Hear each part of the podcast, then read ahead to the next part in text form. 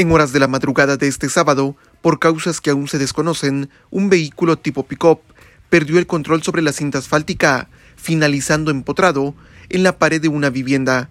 El hecho se registra a la altura del kilómetro 190 de la RN1 que comunica de la cabecera departamental de Totonicapán hacia Cuatro Caminos. Ante el hecho, elementos de bomberos voluntarios de la 121 compañía fueron destacados al lugar, atendiendo a dos personas heridas, quienes luego fueron trasladados a la emergencia de un centro asistencial. Desde Emisoras Unidas de Totonicapán, informa Alberto Chaclán, primera en noticias, primera en deportes.